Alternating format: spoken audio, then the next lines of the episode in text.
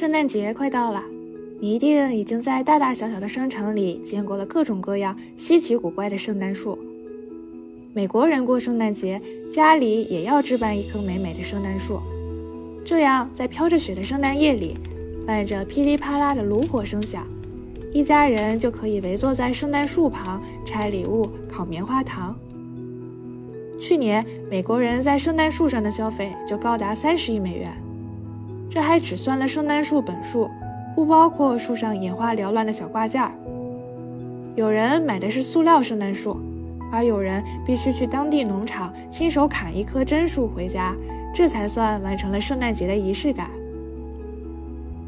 本期嘉宾 Donna 是美国旧金山湾区一家圣诞树农场的主人。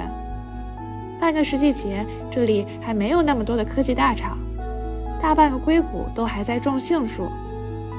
刀男的父亲面临自家果园效益不佳，选择了曲线救国，改种了松树和杉树，农场也就成了圣诞树的大本营。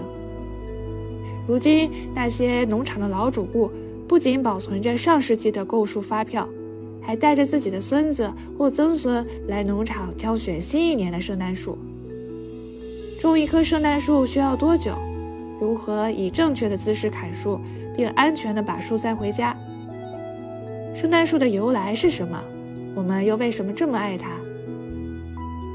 本期节目还有视频版，欢迎你在 B 站、YouTube、小红书上搜索“一千零一夜”收看。夜是英文单词 Y E A H 这个夜。希望这漫山遍野的绿能在冬日里给你带来满满的能量和治愈。In this holiday season. We check out a local Christmas trees farm and met its wonderful owner, Donna. From a fruit orchard to a tree wonderland, this place has been a paradise for nature lovers since the 1970s. Besides getting everyone in the holiday spirit, their trees are big helpers for the environment and getting people out into the great outdoors. In this episode, Donna shares expert secrets on finding that perfect tree, cutting it safely, taking it home, and keeping it merry all season long. Plus, she dives into the origin of Christmas trees. So, grab your saw and I'll catch you at the farm. Stop. Yeah, wow. So is that a good choice? What was I think? Oh, yeah. Uh,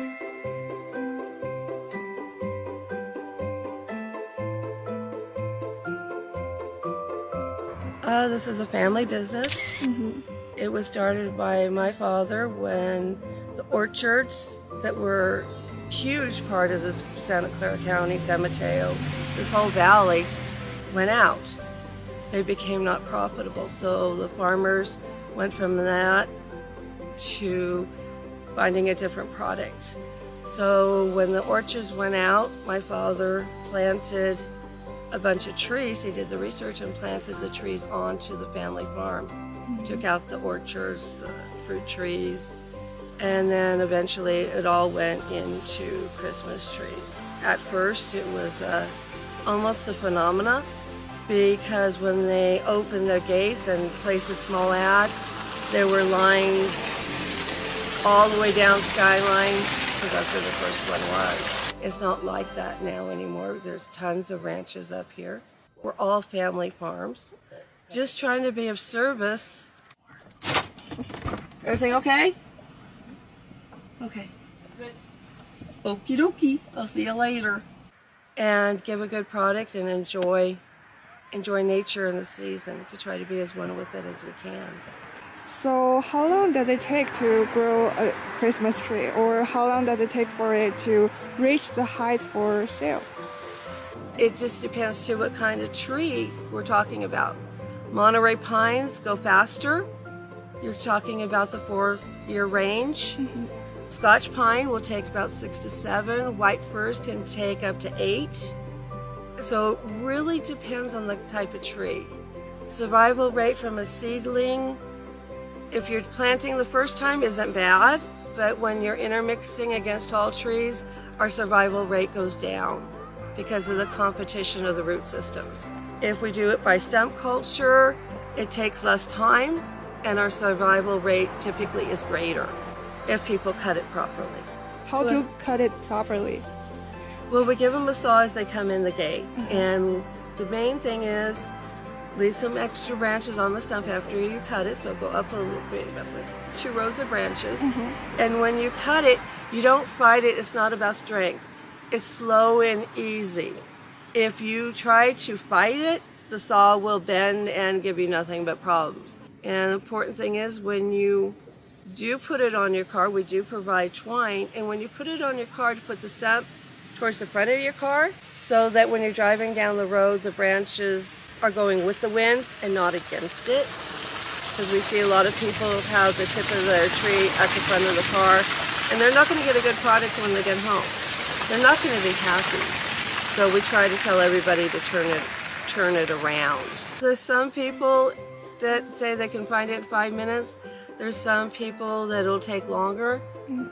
It all depends what they're looking for. And some people just kind of drive through and never really look and say, We have nothing. Well, there's 50 some acres here, mm-hmm. and sometimes the trees, the nicer trees, are in, out inside. Sometimes the nicer trees are right by their car. I hear a lot of people say, Okay, we looked for three hours and it was sitting there right beside my car, was the first one we saw. That happens a lot. Hmm. But I think they just want the experience of the day of being out and playing and looking and seeing. As people like stopping in the middle because they think that's more woodsy going out and being adventurous. Mm-hmm. But a lot, since a lot of those get cut, usually at either the very beginning or at the very end mm. is where the nicer trees are because people just don't go there. So we try to push them in those two directions, try to give them the best trees they can. The best thing I found is tell people here's your saw, take a mm-hmm. tour, then decide where to park. What feels like the right area for you? Because mm-hmm. you'll know. You'll know. Do you have any tips for picking a tree, or it's just a matter of personal preference? Well, definitely personal preference. You're coming out to a farm, so you already know it's farm fresh. Mm-hmm. There's a lot of things you hear, is like, you know, this test where you pull the needles and see if it's fresh. Besides that, what do you like? This is all personal preference. What makes you feel good? But the important thing is, once you get it home, you take that extra half an inch off. Mm-hmm. You stick it in water. You don't put it in front of a window, even though we all love doing that to show off. But if it gets a lot of sun, it's not a good idea because it'll mm-hmm. dry the tree. Don't put it in front of a heat furnace vent or something like that, mm-hmm. or on one like I heard somebody do. It'll dry out fast. But if you take that half an inch, check the water daily, it'll last for you. But there's a lot of advantages to a fresh tree, not only supporting local farmers mm-hmm. and the environment, because there's now recycling everywhere. You know, at the end of the season, you put it on your curb, they take it, they turn it into mulch, so then it comes back to be sold to you. Mm-hmm. You can put in your gardens to help save water. Mm-hmm. Trees also clean the air, so keeping the local farms healthy is important. There's not as many of us as there used to be. And besides that, you're supporting local families, and we keep the, then the money in our area. Fake trees, they're an oil-based product. Uh, They're usually imported, and they fill up our land, our landfill. So, how many trees are there in total on this farm? Do you have like a rough number of that? no.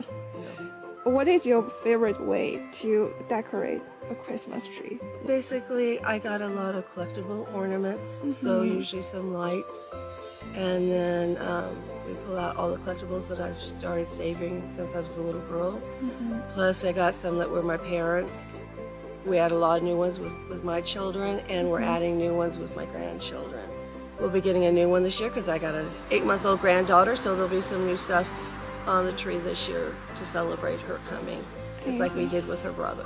We have some that's been coming back 40, 50 years. They came as children, mm-hmm. they brought their children, and they're bringing their grandchildren. Mm-hmm. There's some that are bringing their great grandchildren. There's mm-hmm. some that's saying they remember, they remember my sons growing up, and now they're seeing my grandchildren run around.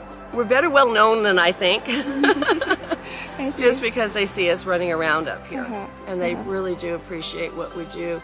Some of them have a special checkbook just for bringing it up here. Mm-hmm. And you'll see some people will pull out of their glove compartment stacks of old receipts. Wow.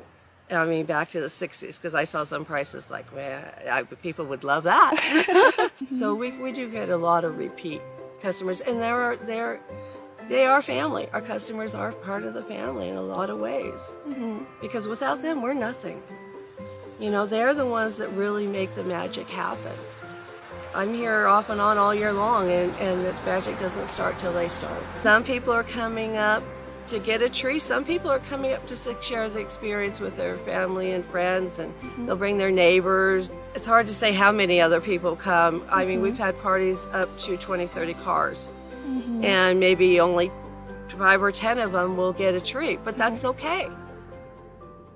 Origin? I believe the first Christmas tree was German tradition. They would cut it in the forest and bring it in, and there's some legend to it about luck or something, and it's really, really interesting.